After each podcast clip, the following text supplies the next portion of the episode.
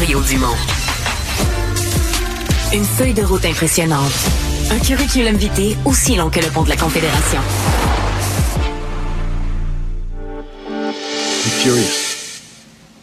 This was a garbage decision. Ça me frustre tellement de voir ce qui est en train de se passer, de voir les grandes corporations comme Bell dans ce cas-ci participer à la à l'érosion non seulement de notre journalisme, mais de, notre démocratie. Justin Trudeau est furieux. C'est ce qu'il a dit aujourd'hui des euh, licenciements chez Bell Media. Il a reproché à Bell de ne pas avoir tenu sa parole. D'accord avec ça, Mario? Oui, d'abord, euh, si je peux me, permettre un commentaire sur la forme, euh, je pense que les Canadiens vont aimer ça. Euh, je pense que, tu sais, on a vu un Justin Trudeau aujourd'hui avec du coffre, de la colonne, euh, prend position. même moi, là, on est comme pas habitué de le voir comme ça. J'ai vu, la, comment on dit, la clip, l'extrait, puis je l'ai rejoué. Je vois, puis c'est comme quelque chose qu'on n'est pas habitué. Sur le fond, je comprends, puis j'ai eu des informations aujourd'hui à l'effet qu'ils sont sincèrement frustrés, choqués à Ottawa, considèrent, eux, avoir donné une chance, comme on dit en Québec, avoir donné un break à Bell, 40 millions dans le cas d'un de, de, certain amendement aux règles. Mhm. Donc, on a donné, on le CRTC a permis des transactions hein, pour leur laisser jouer dans le monde des médias avec plus de marge de manœuvre.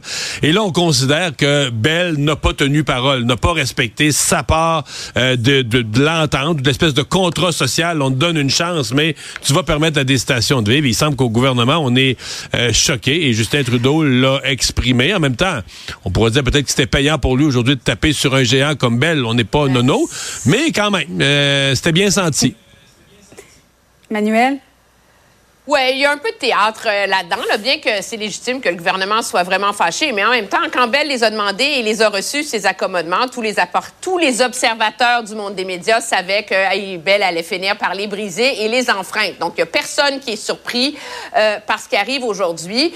Puis, objectivement, ça aurait été bien que M. Euh, Trudeau se fâche ainsi il y a un bon bout de temps, là, parce que ça fait une couple d'années que les grands médias tape du pied, revendique le fait qu'on repense le système de radiodiffusion. Puis qu'est-ce qui arrive? Ils sont encore devant le CRTC dans des audiences qui en finissent plus, puis où on se parle, puis on passe les affaires, puis ça va prendre un an et demi, mettre en place. Alors, tu sais, sa colère aujourd'hui, tant mieux, mais elle est politique. Puis frapper sur les grosses corporations, là, c'est la nouvelle recette aussi du Parti libéral pour envoyer le signal qu'ils sont bien à gauche puis s'assurer de la loyauté du vote néo-démocrate. Bon, euh, je veux qu'on se parle de Joe Biden parce que vraiment cette semaine, ça a été terrible pour lui. Les questions concernant sa santé sont relancées. Hier, en se défendant, il a parlé du président du Mexique, en voulant parler plutôt du président égyptien. Et plus tôt cette semaine, il s'est mélangé entre Macron, Mitterrand, l'Allemagne aussi. Écoutons un extrait. And Mitterrand from Germany, I mean, from France, looked at me and said, uh, said, you know, what, why, how, how long are you back for? Bon, Gaétan, ça arrive à tout le monde d'être mêlé. Euh, Trump, 77 ans, lui aussi a confondu Pelosi avec euh, Nikki Haley. Il y a de ça quelques semaines. Qu'est-ce que tu vois, toi, à l'écran? Est-ce que tu vois quelqu'un qui serait apte à diriger encore une fois les États-Unis? Je vois des gens qui ne sont plus jeunes et là, je m'excuse auprès des gens qui sont plus âgés, mais lorsqu'on arrive à un certain âge, et je peux en parler, je m'approche de ces âges-là, à un moment donné, particulièrement quand on est fatigué, on va être un petit peu plus mélangé. Mm-hmm. Ça ne veut pas dire que la personne est démente, mais ça veut dire que sur le plan cognitif, ça performance dans des situations de stress ou de surcharge ou de charge importante sans que ça soit de la surcharge, on est moins performant. Et c'est ça qu'on voit. On voit une personne qui est capable de fonctionner au quotidien. Et quand arrivent des moments où il y en a beaucoup, ben c'est comme ça. Et moi, je vais te dire une chose, euh, Julie. Oui. Moi, c'est pas juste quand il parle, c'est quand il marche c'est sa, démarche, sa rigidité, sa façon de tourner, sa façon de parler. C'est un livre de médecine, le, Joe Biden actuellement.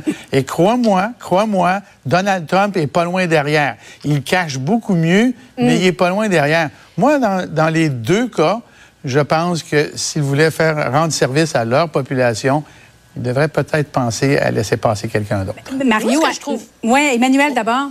Mais moi, ce que je trouve horrible là-dedans, c'est mhm. qu'on est à neuf mois des élections et on ne devrait pas avoir cette discussion. Parce que c'est comme si on avait oublié qu'en 2020, quand Joe Biden a été choisi candidat démocrate, c'était sur la, la promesse, il y avait comme un pacte qu'il était un président de transition.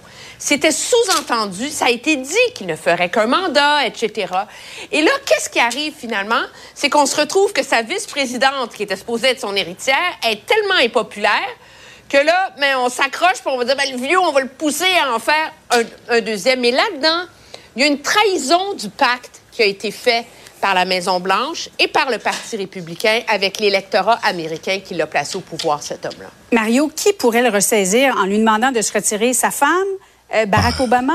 Il est trop tard, il est dans un engrenage. En fait, tu sais, la vraie question que ça soulève quand on le voit, on se dit c'est qui qui gouverne vraiment les États-Unis, là, tu sais, c'est ça la question que les gens se posent. Mais, ben, le, sondage NBC, il y en a un sondage NBC en janvier sur cette question précise. Êtes-vous inquiet de la santé des deux, le Trump et Biden?